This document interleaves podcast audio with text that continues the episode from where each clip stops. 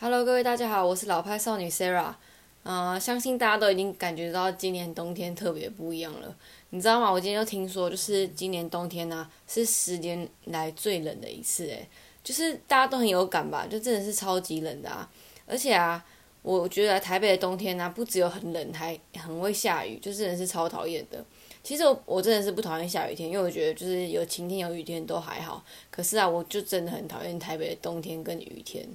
就是，就是真的超级冷呐，都已经十度以下，然后你还在那边给我下雨，就是超不舒服的。而且，呃，像我平常就是啊会载我嘛，然后像撑伞的话也很难免，就是鞋子一定会湿掉啊，然后鞋子湿的话，袜子湿，然后脚湿掉的话，整个人就很冷，这样子就觉得超级不舒服。就是希望，呃，我宁愿很冷，你也不要给我下雨这样。好，那今天就先来跟大家分享一下我昨天去吃的餐厅好了。我刚刚会先讲天气原因，就是因为我到餐厅的路上就是在下雨，然后又超冷的，所以就是很不舒服。因为我现在就是排班比较少嘛，所以就是有更多时间可以跟 R 一起吃饭。那只要是他早班下班日子的话，基本上我们都会一起吃晚餐。所以昨天他下班之后，他就等我，然后我们就一起去吃一家香菜料理，就是香巴佬。香就是香菜的香，一个水在一个相信的香。八就是数字八，老就是很老那个老。那这家店呢，其实它是大家应该都有听过，有一家叫做彭源的婚宴会馆的一家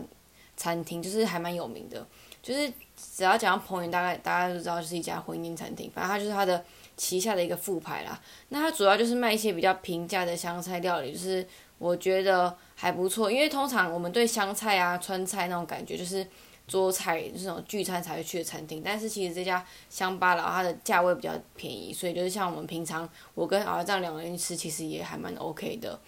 那我们这次会去吃这家，就是我对湘菜其实也不是很了解，我就是应该大家听过比较主要就是什么川菜啊、湘菜啊，那会有这些名字啊，我就是有上网查一下，就是中国有分成八大菜系，那湘菜就是其中一个。我有查一下，就是八大菜系有川菜、湘菜、粤菜。闽苏浙徽鲁这样，其他后面整个超不熟的。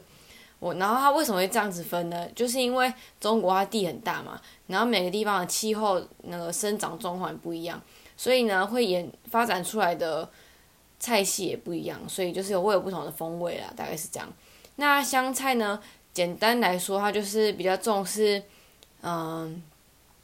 它凸显辣味，然后。还有凸显就是菜肴本身的味道，大概是这样。这是我上维基百科查的，所以呢，如果你还不是很了解的话，你就跟我一样上去查一下。你打香菜，然后就会有维基百科出来解释，跟我讲的其实就差不多啦。好，那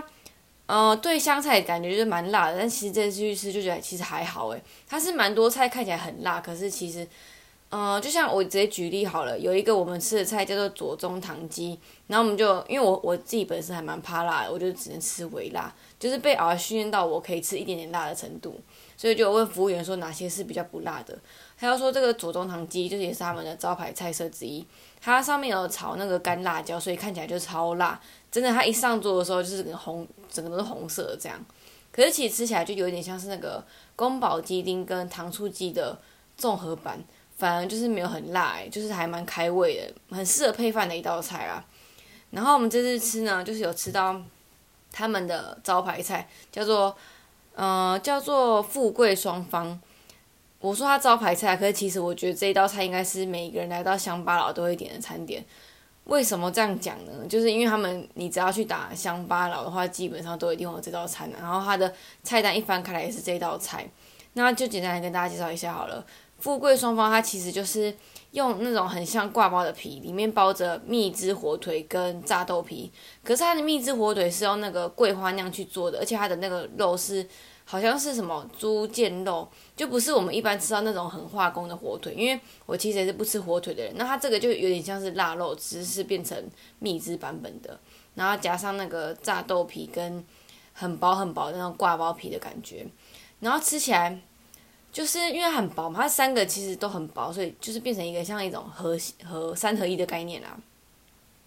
嗯，我我真的觉得你一吃就知道这是功夫菜，就是它的味道会让你觉得你就是只有这边才吃得到，然后你会你会一吃就知道那是很细致的一个味道，就是还蛮推荐大家可以吃看看的，就是味道很特别。而且就是像我讲的，它就是别的地方吃不到。好，就是可能就是乡巴佬的特色这样。那另外一个我们吃的是芋头米粉汤，我们点的是小锅，你知道怎样吗？他送过来的时候，我还在跟那个服务员确认是说，诶，请问这是小份的吗？他说对啊，如果你点大份的话，会跟脸一样大，你就知道它那个分量真的超多的。反正它的芋头粉丝锅就主要就是上面有一大堆芋头，而且真的是超多，很绵的那种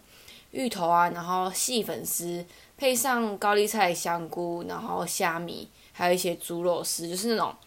很阿妈家的味道。我说真的，因为它就是那种，呃，有点像那个瑶柱锅的概念，然后味道就是你看起来会觉得汤底好像很浓哦，可是其实其实它喝起来就很清爽，就是它真的没有那种大餐厅会做那种佛跳墙那种感觉，可是就很像我们一般阿妈会做的味道。而且我觉得真的超久没有吃到我阿妈做的芋头粉丝汤，所以吃起来就有一种很像在家的感觉啊。对，好，就是。呃，总结来说，就是我觉得这家店很像，就是那种桌菜，而且像呃亚洲人就是很喜欢吃那种团圆菜嘛，然后团圆菜就是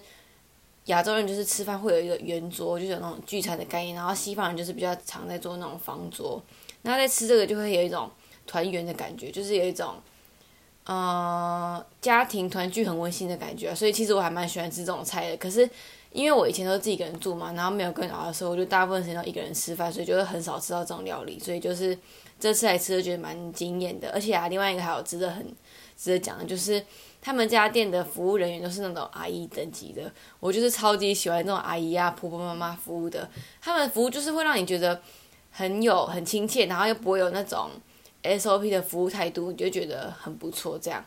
然后这一天就是来吃这个芋头粉丝锅跟这个香巴佬，就觉得很温暖，尤尤其外面这么冷。但是你知道吗？我们一吃完就是马上冲回家，因为我鞋子就湿掉啊。然后这种天气真的是很想回到家，就是马上就洗澡，就是一定要啊。而且我其实是一个很很喜欢外出的人，就是我平常很少待在家里，但是现在这种天气真的让我觉得说我很想要待在家里，就是一出门就想回家的概念啊，大概是这样。我知道我很常讲，大概是这样。可是我其实我会这样讲的原因，是因为我准备要换下一个话题，所以就请大家见谅一下。好，那既然提到这道餐，呃，芋头的这道餐点的话呢，我就想要来跟大家分享一下我的饮食成长史。其实这一集啊，我在很久很久以前录过，然后我就把它删掉，觉得录的不是很喜欢。但是我也不会觉得我讲重复的话，因为我有蛮多新的体验，这样。先讲芋头好了，我为什么提到这个呢？因为我就是发现啊，其实蛮多人是敢吃芋头加工品，然后不敢吃芋头本人呢。我真的不知道为什么，为什么？像我是芋头控嘛，因为你去上网查，芋头控真的超多的。我觉得啊，你要真正的说自己是芋头控的人啊，一定要是你咸甜都吃，就是不能说你只是甜点的芋体芋头，你是要连那种藕桂啊，然后像今天我吃的芋头粉丝汤，你都要敢吃才叫芋头控。反正呢，而是一个只吃芋头味道、芋头芋头加工品的人。为什么这样讲呢？你知道芋香奶茶那种完全没有加芋头的，他就只吃这个。然后他是严重到他连芋泥都不吃，诶，就是对我来说还蛮痛苦的，因为很长，我就很想吃芋头的东西，而且我觉得芋头是我三大喜欢吃东西。我三大喜欢吃东西就是肉桂、芋头跟蓝莓，我真的超爱的。反正就是。诶，就是跟他出门，就是唯一最大的遗憾就是没办法吃芋头了，但是也没关系，我觉得，因为他有他喜欢吃东西，可是我不敢吃，所以就是互相妥协这样。然后，因为我前天就听到我同事在说，他也是不敢吃芋头的人，可是他敢吃芋泥，觉得真的还蛮奇妙的，就是怎么会这样子呢？然后 R 还非常严重，就是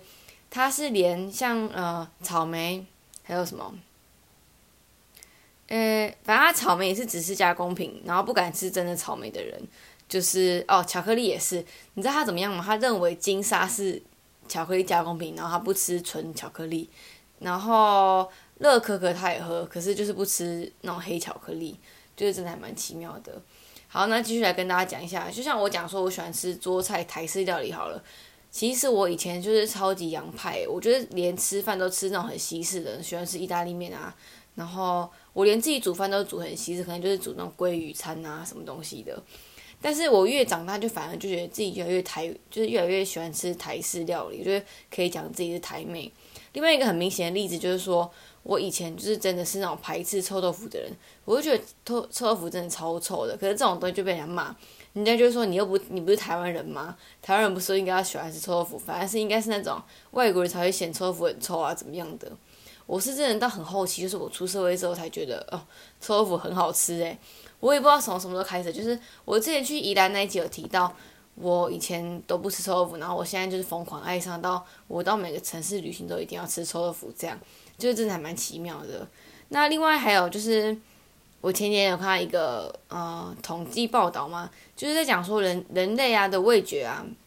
其实是会随着长大而坏死的，所以很多你小时候不敢吃的东西，反而你长大就敢吃了，就是因为你味觉坏掉了，然后你以前不敢吃的东西，反而长大你对那个味道已经不敏感了，所以就敢吃了这样。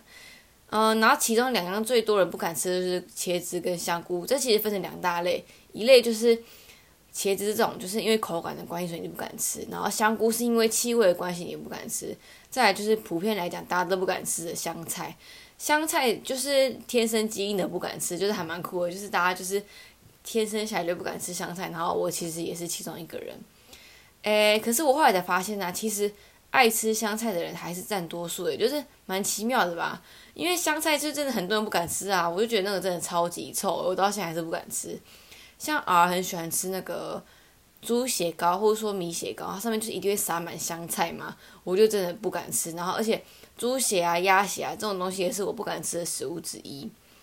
好，然后另外还有就是前几天我们去吃有一家，大家如果你是台北人的话，应该有听过，就是兰家割包，它是公馆夜市的必吃美食之一，而且你只要经过的话，它基本上都在排队。除了我们那天去是有一点在下雨，所以就是比较少人，但是我们还是有小排一下下，就是还蛮快就入座的。好，那就跟大家来讲一下兰家割包好了。我其实。我在台北生活这么久，我当然也去过很多次公馆夜市嘛，但是我一直都没有去吃兰家割包。那为什么这次会想吃的原因，是因为我呃好像诶十月的时候跟啊去去台南嘛，然后那一集如果大家听的话，就会发现我们吃超多挂包的。其实挂包啊割包应该是一样的东西，我不知道什么这样分成两种名字。那去台南的时候就发现台南人吃挂包不会吃香菜诶，因为我以前不吃挂包的原因就是因为有香菜，然后一直都不敢吃。去台南才发现哦，没有没有加香菜，而且它是加花生粉。然后大家都知道我超爱花生呐，所以就觉得哇，这真的是超好吃。我本来就很喜欢吃这种东西。然后来台北之后想说，嗯，感觉就是有机会可以吃看看兰家哥吧，因为它是台北算是前几名很有名的挂包之类的。然后这次就是有机会，我们就是刚好到公馆夜市，然后就想说就来吃看看这样。我们就那样一份一起吃，然后没有加香菜。然后这家店还有另外一个很厉害的地方，就是它可以那个肥瘦肉可以自己选。我们就先点了一个最基本的，就是肥瘦各半一起吃。然后，诶，我看就是我后来上网查啦，大家都说这家店涨价涨得很凶，我就发现啊，好像真的是这样，因为它一个挂包就六十块，而且它一个挂包其实是一个人其实吃不饱哦。我会这样讲，就你就知道真的吃不饱，因为我其实食量没有很大，然后。你一个挂包吃不饱，就是六十块，真蛮贵。因为六十块其实在外面可以吃饱，诶，你可以吃一个饭那个便当就吃得饱的价格。而且我上网查，他去年二零一九年，诶，你说前年二零一九年还五十五块，你就知道它其实就是真的一直在涨价。然后我们吃完呢，啊，就又又在外带了四个挂包跟一个肉粽，它肉粽也是有加加香菜的，可是我觉得它肉粽也超好吃诶。啊，我没有喝四神汤，就我本身就不太喝汤。可是听说啊，那个汤也是蛮强的。他的那个肉粽，我们回家吃啊，啊吃一口就说，嗯，这就是油饭呐，就是真的，他的肉粽真的很像油饭。但是他肉粽虽然一颗也是六十块，可是料给蛮多的，有那个就是他们的卤肉嘛，然后花生、香菇跟那个蛋黄什么都有，然后就真的还蛮好吃的，会让人就是想再吃下一颗的感觉。我还蛮建议，就是你就点挂包。肉粽跟汤这样子三合一的吃，觉得还蛮好吃的。嗯，我觉得除了它很贵之外，就是蛮推荐大家可以吃看看兰家割包的，因为我觉得它的卤肉是真的不死咸的，你就会觉得蛮好吃。然后再就是它的那个割包的那个割包皮，割包皮就好，就它是用蒸的，可是它吃起来不会那种软软烂烂的，还是有带有它的口感，就是还蛮推荐大家的。好，大概就是这样。哦，然后最后再总结一下我说我不敢吃的那些东西好了，嗯，基本上不敢吃就是苦瓜、茄子、青椒、青菜、香菜嘛。那我也是长大后来才敢吃，就是包含苦瓜。我现在就超级爱吃那个什么咸蛋咸蛋苦瓜的，像我跟啊，就很蛮喜欢吃那个小李子，小李子就是一家青州小菜，在那个捷运。呃，科技大楼站旁边，它就是一家从五点晚上五点才营业，营业到隔天早上的一家青州小菜专营宵夜场的一家店。然后我就超级爱吃咸蛋苦瓜，这也是我长大才敢吃的，我就觉得还蛮妙的。哦，另外我之前看到有一篇文章，就也是联合报写的，他就说，嗯，代表长大的味道是哪些呢？其中就包含苦瓜、茄子跟我记得是香菜，忘记有点忘记，反正就是苦瓜跟茄子应有。我就觉得我真的长大了，因为我就是长大之后才敢吃茄子跟苦瓜，跟大家分享一下。那今天先分享到这边好了，因为我其实最近就是蛮普通，就是 吃东西、上班结束，就大概这样分享给大家。那就